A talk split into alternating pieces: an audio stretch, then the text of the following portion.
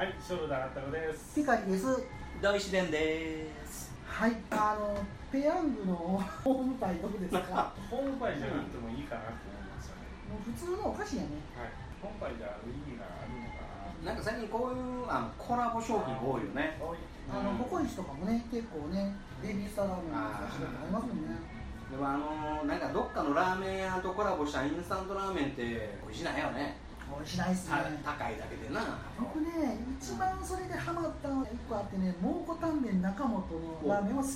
美味しいね。むちゃ美味しいです。タンメンってあれじゃないのあのお前に食わせるタンメンはね次長課長のね。あはでなんかあの何？上に肉のそぼろの炒めたやつとうん。なんか辛いやつでピーナッツすりつぶしたやつ。うん。でそれまともに食べたこと僕もないですね。美味しいつけ麺と油そば食べると。えまあつけ麺なずっと半年以上食べなかったけど。ねいやいや3年ぐらい食べてやったっけ語るな。お前がラーメンを語るな。放送のやつ僕何回聞いても爆笑するぞ俺。あんなに芯たっぷり喋ってて。3年行ってない。正直で、正直でいいやろ。正直でいいよ。いいよ。いいよ。いいんだけどね。いいんだけどお前が言うなあの蒙古タンメン中本は東京のお店なんですけど本場でも食べたんですけど、うん。美味しいですけどめちゃ辛いですね。めあ辛いちゃくちゃ辛い辛いの。え、タンメンって基本辛いいや多分蒙古タンメンが辛いんやと思うの。蒙古やからね。もうもうこのタンメン。なるほどね。そもそも蒙古って辛い。いやそれはちょっと朝醤油好きなんでそんな遠いところに近いもっとあるやろなんか近いとこ ンゴリアンチョップモンゴリアンチョップモンゴリアンチョップえエルメスのモンゴリアンチョップあのそういう攻撃の仕方じゃないじゃん。殺傷能力ゼロや方針でどつくやつじゃないじゃん。あれは。ガンダムバーンいったらパーン降りるみたいな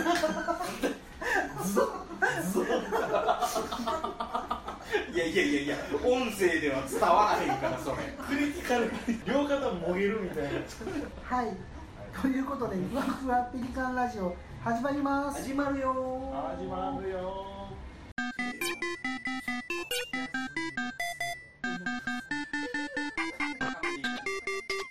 はい今回は第12回機動戦士ガンダムジオンという国の基礎知識です。それではあったくさんどうぞ。はい。ガッガッガッ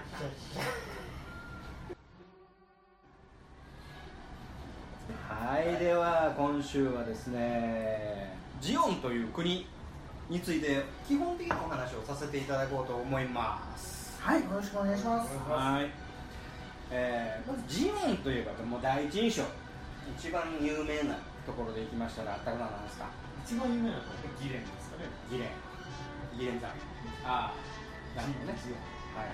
ということはもうそのジオン広告ということですよね。そうですね。はい。こうなんですよねでも最初からあのジオン広告だったのかなっていうというイメージがありますが、一番ジオン広告っていうのは、ね、0069年、69年、はい。ね、69年から、えー、0080 1月1日までのこの期間をジオン広告って言います。これまあ皆さん当然ながらご存知だと思われます。その前は何なの？その前はジオン共和国っていう国がありました、はいでそれが58年にジオンズム大君がジオニズムを提唱してですね、はい。ジオン共和国っていうのを樹立しました。はい。ねこの時ジオン独立宣言したあもうその時にすでに？はいすでにもうここで独立してます。で今回一年戦争で独立戦争を起こしたいそうですね嘘なんです。いやいやいや皆さんそういう認識ですし実際、はい。い、ろんなオープニングでも、はいゲームでも、はい。散々言い尽くされてますよね、ねジオン広告が地球から最も遠い、はい。ザイド3で、はい。ジオン広告を名乗り、うん。独立戦争をはい。挑んだ、はい。嘘ですか？嘘です。いやいやいやいもはやや独立してたんです。マジで。はそ記録映像を作った人がそうやって言ってるだけで実際は違うってことなんですねそうですねそれはもう連邦がまた歪めた捏造の話になってくるんですがそのあたりをちょっと歴史の部分として、まあ、基礎的なところのねお話を今回させていただければと思います、でまずサイド3っていう場所ですね。はい。これはどこにあるかっていうのが、まあ、まず一番のポイントになるんですも地球から最も離れたところの月の裏側にサイド3がございます。次の裏やったんですね。はい月の裏。見えないんです見えないですね。地球からは月の裏側なんでサイド3の場所が見えないんです。たまにひょっこりするぐらい？たまにひょっこりすひょっこりするんかな？先っちょがちょっとそっ先っちょとか言うたなんかちょいちょいってあるやんな。コロニーの。はいでもねあの羽的なそう。周りもコロニー全体が月の周回軌道で全て、えーと重力がバランスが成り立ってるところ。はい。これを、えーとラグランジェポイントああ聞いたことある。聞いたことある。ファミコンソフトや。ラグランジェポイント。軌道を回るから機動戦士ガンダムその軌道ではない。それ聞いたことない。めっちゃええこと言うと思ったんです戦士ないやんいやもはやガンダムも月軌道を回ってたおかしない。あいつ何やねん。そろそろやってくるぞって。もう読めんねん。てタイミング合わせて歌えたら終わりそうそうそうまあまあ速いスピードで。やるで、まあ、そういうちょっと話ちょっと寄っちゃいましたけどまた戻りますが、まあ、サイド3っていうのは月の裏側にいてでそこで、ね、一番最初ね、えーサイド3共和国っていうのを作られました、ね、サイド3共和国っていう資料もあればムンゾ自治共和国っていうゾはいという、えー資料もございます。まあ我々そうですね、おここで出てくるのはオリジンのお話なので、ムンド自治共和国。これはね、えっ、とね、ジオンズム大根の前の話で、各サイドは自治権を地球連邦から与えられ、おのおののサイドはそこで、えーいろんな貿易をして、ある程度自分のところでお金を稼ぎ、はい。そして食料をえー自分のところで自給自足してやっていきなさいよっていうのが自治、はい。えーね、自治自治共和国。でそこでですねこれねちょっと難しいお話にはなるんですがぜひ理解いただきたいのがね、えーエレズムという思想。このエレズムっていうのがこの必ずと言っていいほどこの時代の政治的背景に出てくるお話でして地球を生命の源と考える思想。なんです要は地球が、えふるさーうん、ふるさと。で地球を汚す人類は地球とは別にもう宇宙で住みましょうっていうのがエレズム思想なんですね。だから聖地である地球。これはもう保護していきましょう、ねええ。で人類は宇宙に住むべきだよ。そうなってえ地球から離れてスペースコロニーで住む人たちはそう考えるようになったんですが逆に地球に住んでる人たちはその聖地に住んでるわけですそうですねほなこれがね層がね歪曲していきます。残念ながら。この特権階級は地球でそれ以外は宇宙だよ。ってなっちゃうわけですよね。なるほど。ほんならあの残念なことに宇宙に住んでるやつはあの二流。はい三流あでもそんな感じありますだよね。からこのスペースの色が。そうそうそう。そういうふう。な思想になっているんです、ね、だからあの甲斐さんが「えアホは地球だったのかよ」あ地球に住んでたのかよ地味にうまい。クオリティ毎回上がってませんちょこちょこちょこちょこ。っていうようなセリフが前回のあのカマリアさん的な話があった時に甲斐がえ上半身裸でパンイチでアムロをディスってたあのセリフが出てくる。なんでアムロはなんやかんや言いながら地球がここなのかみたいなね。えっとごめんなさい。テムレイさんは本じゃその主義でカマディアさんはそうじゃなかったっていう、そうなんですよ。でね地球に住んでるのは、えー、と要は特権階級と特権階級にコネを持ってる人。でかつどうしようもない、えー人たち。この3種類になっちゃうんですよ。あどうしようもない人たちもいるんだ。そうそうそうそう。もうあのもううん逃げて逃げてであのルンペンルンペンっていうから申し訳ないね。ホームレス。あのビル建つのに一軒立ち退かへんからそこだけ空いてるみたいな、でそうそう。でカマリアさんはあのテムレイさん地球連邦にコネを聞くどちらかというとコネ階級の。でもそのコネもテムレイさんがおれへんようになってボランティアをしないと生活ができないようなそういうふうなえどちらかというともうそのホームレス的な階級になっちゃったのかな？っていうのはあります。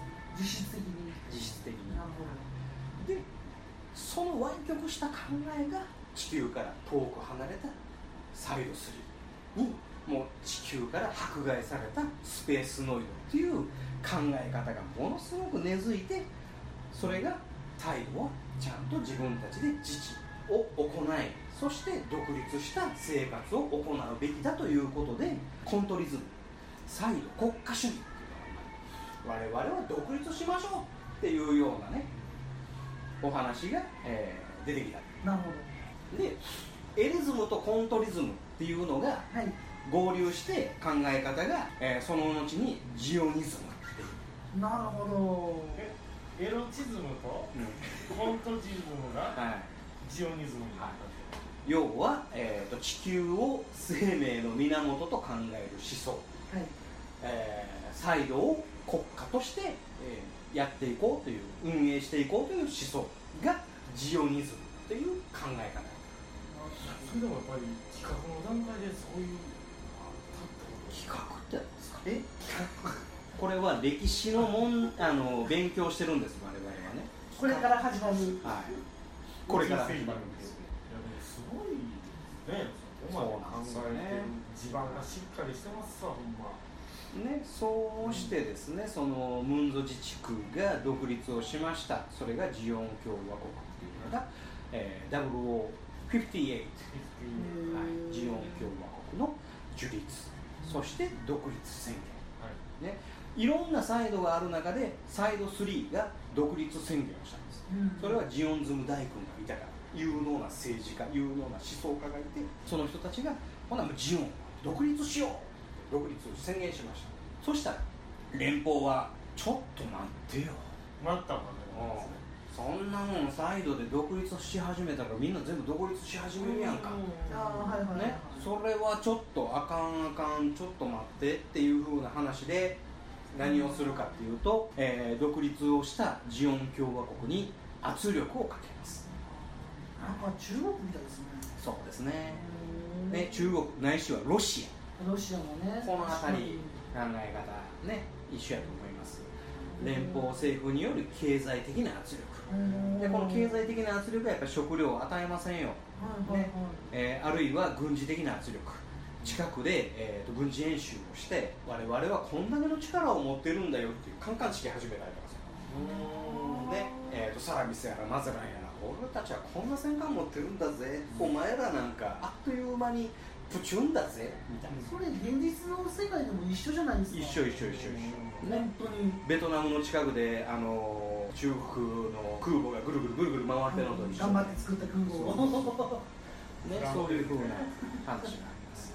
でまず、えー、と地球連邦軍の軍備の拡大、これこんなやつらがおったら、他のサイドも同じようなことやったら、もう目に物言わしたるわ。っていう威嚇行為ですよね、そういうのがもうかこう関連化しています。あのジオンはやっぱり準備ちゃんとして仕掛けてるけど連邦はやっぱ後手に回ったんです5年に回りましたね、やっぱりそのサイドを舐めてたっていうか。そん。な感じありますよねであと、えー、0067要はジオン公国になる2年前ですねで、えーと地球連邦政府の中で、えーコロニー自治権整備法案の棄却。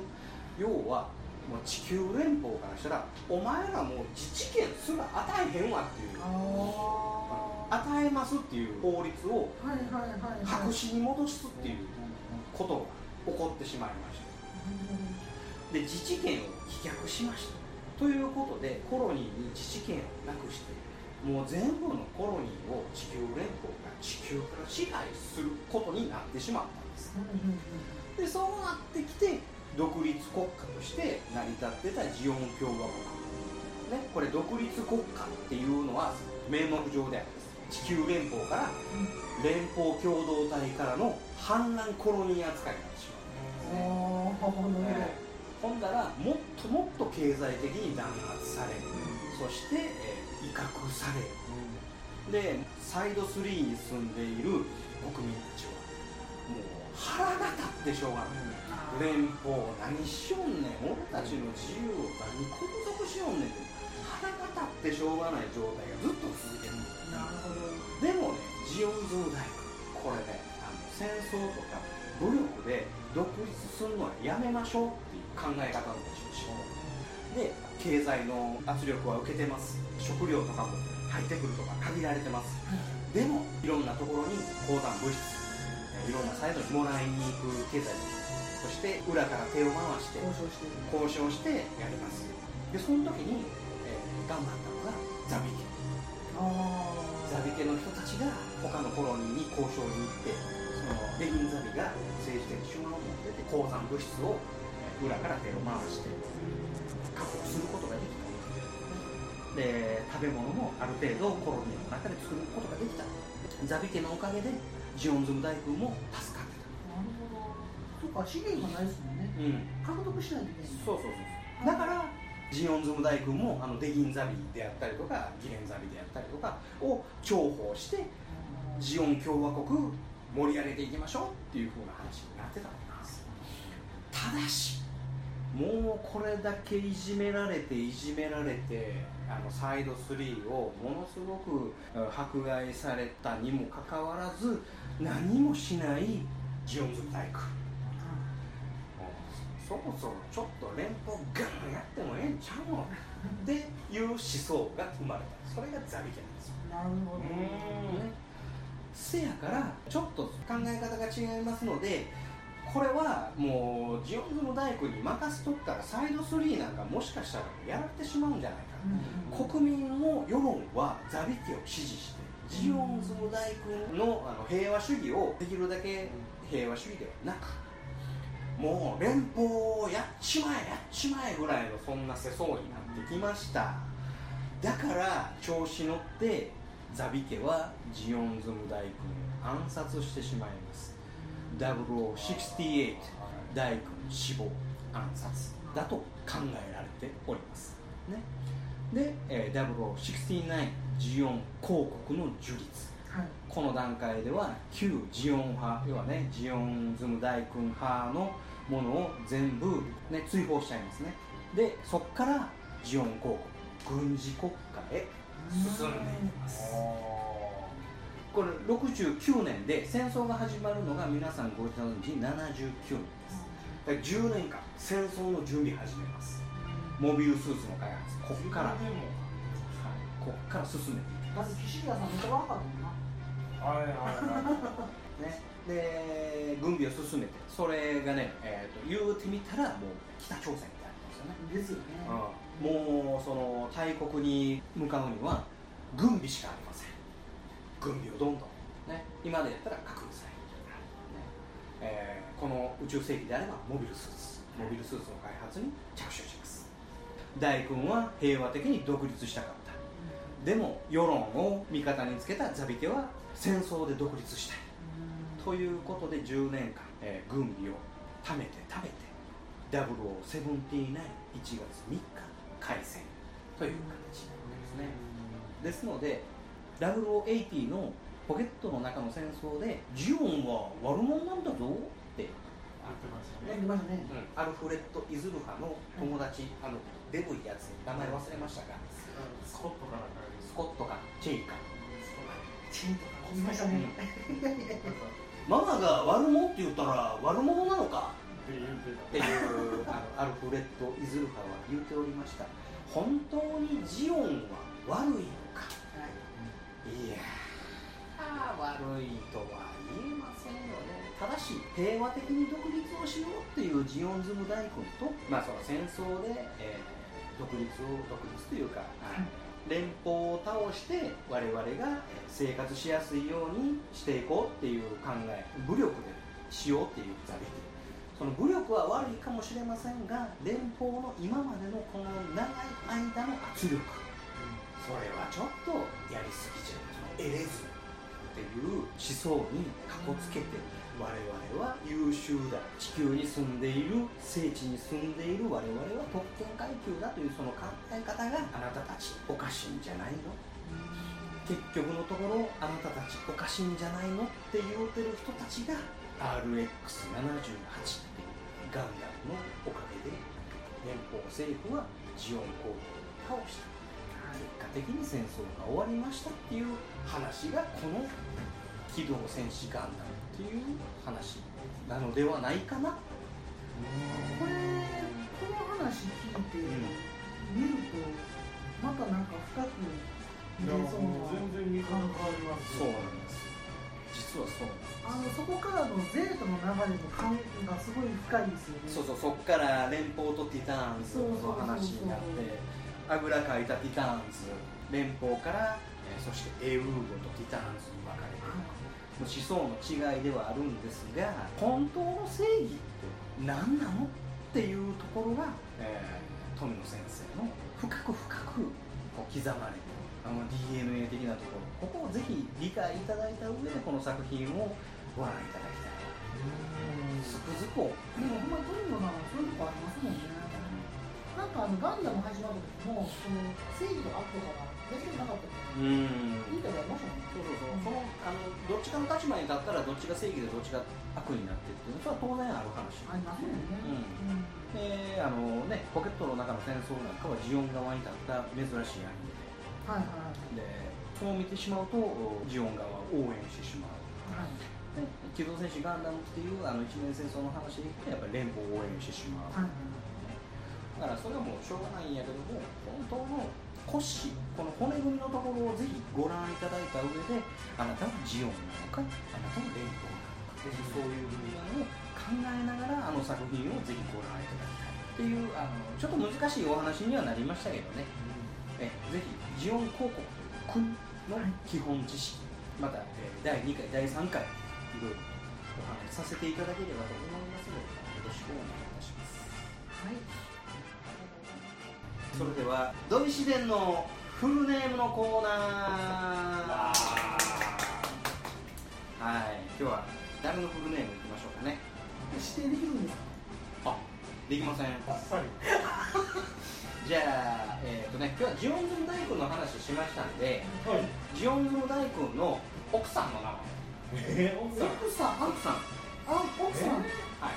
実はね正妻と5歳がいます何？正妻って言って要は、えー、とあれですわね木下藤吉郎秀吉であればレイズのねねねとねそうそうねねさん。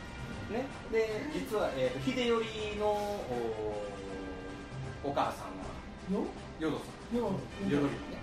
そういうふうな感じで正妻がジオンズム大君にはいます。その人はローゼルシア大君。知らん。知らん知らん？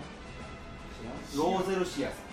それは映像は出てますえっ、ー、とねこれはねオリジンに出てくる。友の上の人？違うか。えっ、ー、とねあ塔の上の人はその人はあのー本当の、えー、とスバルレム大根とアルテシアスム大根のお母さん。その人は、えーアストライアトワ大根あアストライあアーアストライヤーって言ってたね。アストライヤー様えアストライヤー様ローゼルシア大根ローゼルシア大根ねほんまにねマモーとかミモーとかそんな顔してる。えマモーミモーみたいな感じ。マモーマモーミモー知ってる。えっとあのルパン三世の何やっけ、そうそうえー、マモー。マモついやまだー調べるまあもうあのリスナーの皆さんマモーを調べてください。漢字のシア。魔法ではないので。ね、ローゼルシア大根この人にね、えー子供がいなかったから、えーとその後にねアストライアとは大根。これって、えっとオリジンに出てきたんですオリジンでいいぐらいですよね出てくるとしたらえーと一も最初から出てます。最初からはい最初からですねでその子供たちがキャスバル・レム大工アルテーシア・ソム大工、ね、言うてみたらシャーセイタさんですよね。で、えーその後おそのサイド3を逃れてマスケっていう、ねお金持ちの、えーテアボロ・マスさんっていうマスさんのところに行きます。その時に、えー名乗った名前がシャアがエドワード・マス。さんでその時のセイラさんのセイラ・マス。この時の名前をずっと使ってそうですね。でそのエドワード・マスがシャア・アズナブルになって本当にシャア・アズナブルっていう人がいたんですね。これはまあオリジンで当然出てきます、ね、で。その時のシャア・アズナブルの両親ロジェ・アズナブルはい。お父さん。ミシェル・アズナブル、ね、この2人のお子供がシャア・アズナブルたまたまエドワウ・マスとおほぼ同じ顔。目の色。違うということで最終的にはシャア・アズナブル本当のシャア・アズナブルを残念ながら殺すという。命狙われてたんですねエドワウ・マスでそれが、えー気づいてて自分は命狙われてるからこいつと変わって自分は助かるっていう状態になって自分はシャア・アズナブルと名乗ったわけですね。その後シャア・アズナブルとしてでその目の色が違うから、えーあのマスクをしておブラサーをしそしてマスクをしてで、えーシャア・アズナブルをずっと名乗ってゼータの時にはクワトロ・バジー。ナクワトロ・バジーナ4番目の名前ですよ。っていう意味のクワトへ僕はあのピザの CM 見てあクワトロって4つ目なんかそう思ってるんですよ。ですね、えーキャスバーエドワードシャアクワトロ4番目っていうのが、えー今日のフルネームのコーナーでした。ありがとうございましたねえねえヨマくん。これ読める？はいはい。うん？えー、っと。ついに君もこれを使う時が来たようだね。うしょうそ、しょそれは？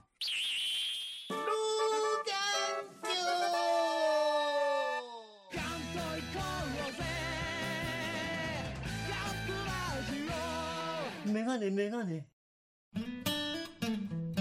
スモールパッキングコンフォートなオートバイキャンプ道具あります。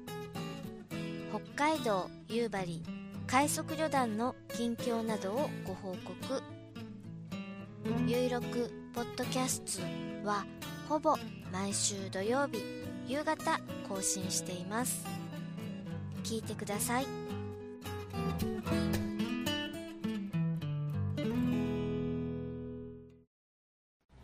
時間となりました。あったくさん今回はどうでしたか？はい深いですね。深いですでねすね。いやっぱりねあの僕ら一般的にこうね知識として自然と植え付けられてるのはやっぱりもう地球から最も離れたサイド3がジオン広告を名乗って、はなんかジオンが一方的にうん。戦争を仕掛けましたみたいなのを、ガンダムの毎回今に対する聞かされるもんで、はたまたゲームでもそうですよね、うん。オープニングには必ずそのセリフがある。そうですね。それでそういうもんやと思ってて当たり前やったんですよ。戦争を仕掛けてきたのがはい。ジオンだよ。そうそあいつらがう、うん。こう地球に侵略してきたんだよっていうように、えー勝った連邦がはい。こう地球の人たちサイドの人たちに洗脳しているそオープニングね。うまさにそれで洗脳され続けましたからね。そうですね。でも今日のそのねジオン広告を名乗るまでに至ったお話を経緯というのをね聞いて180度考え方が変わりましたよこれ。そうでしょう。やっぱりジオニズムですよ、またその気持ちを持って1話から挑みたいなと。そうですね動くのかこいつはみたいな。そんなセリフもいいから。そっから。めっちゃ最初だよな。アムロのパンイチを改めて。そっから。そっからですよ。うるさいなもその辺も含めてのジオニズムです。そうです。はい。ぜひ見ていただきたいですね。ねえ。いや本当勉強になりましたね。ありがとうございます。ぜひこのね54億人のはい人たちに聞いてもらいたい。まずはそこから。多すぎ。はいということでね。はい、はいありがとうございます。ありがとうござい。ますそれではあったくさん締めの言葉お願いします。はい。おいシドニー生まれオーストラリアは今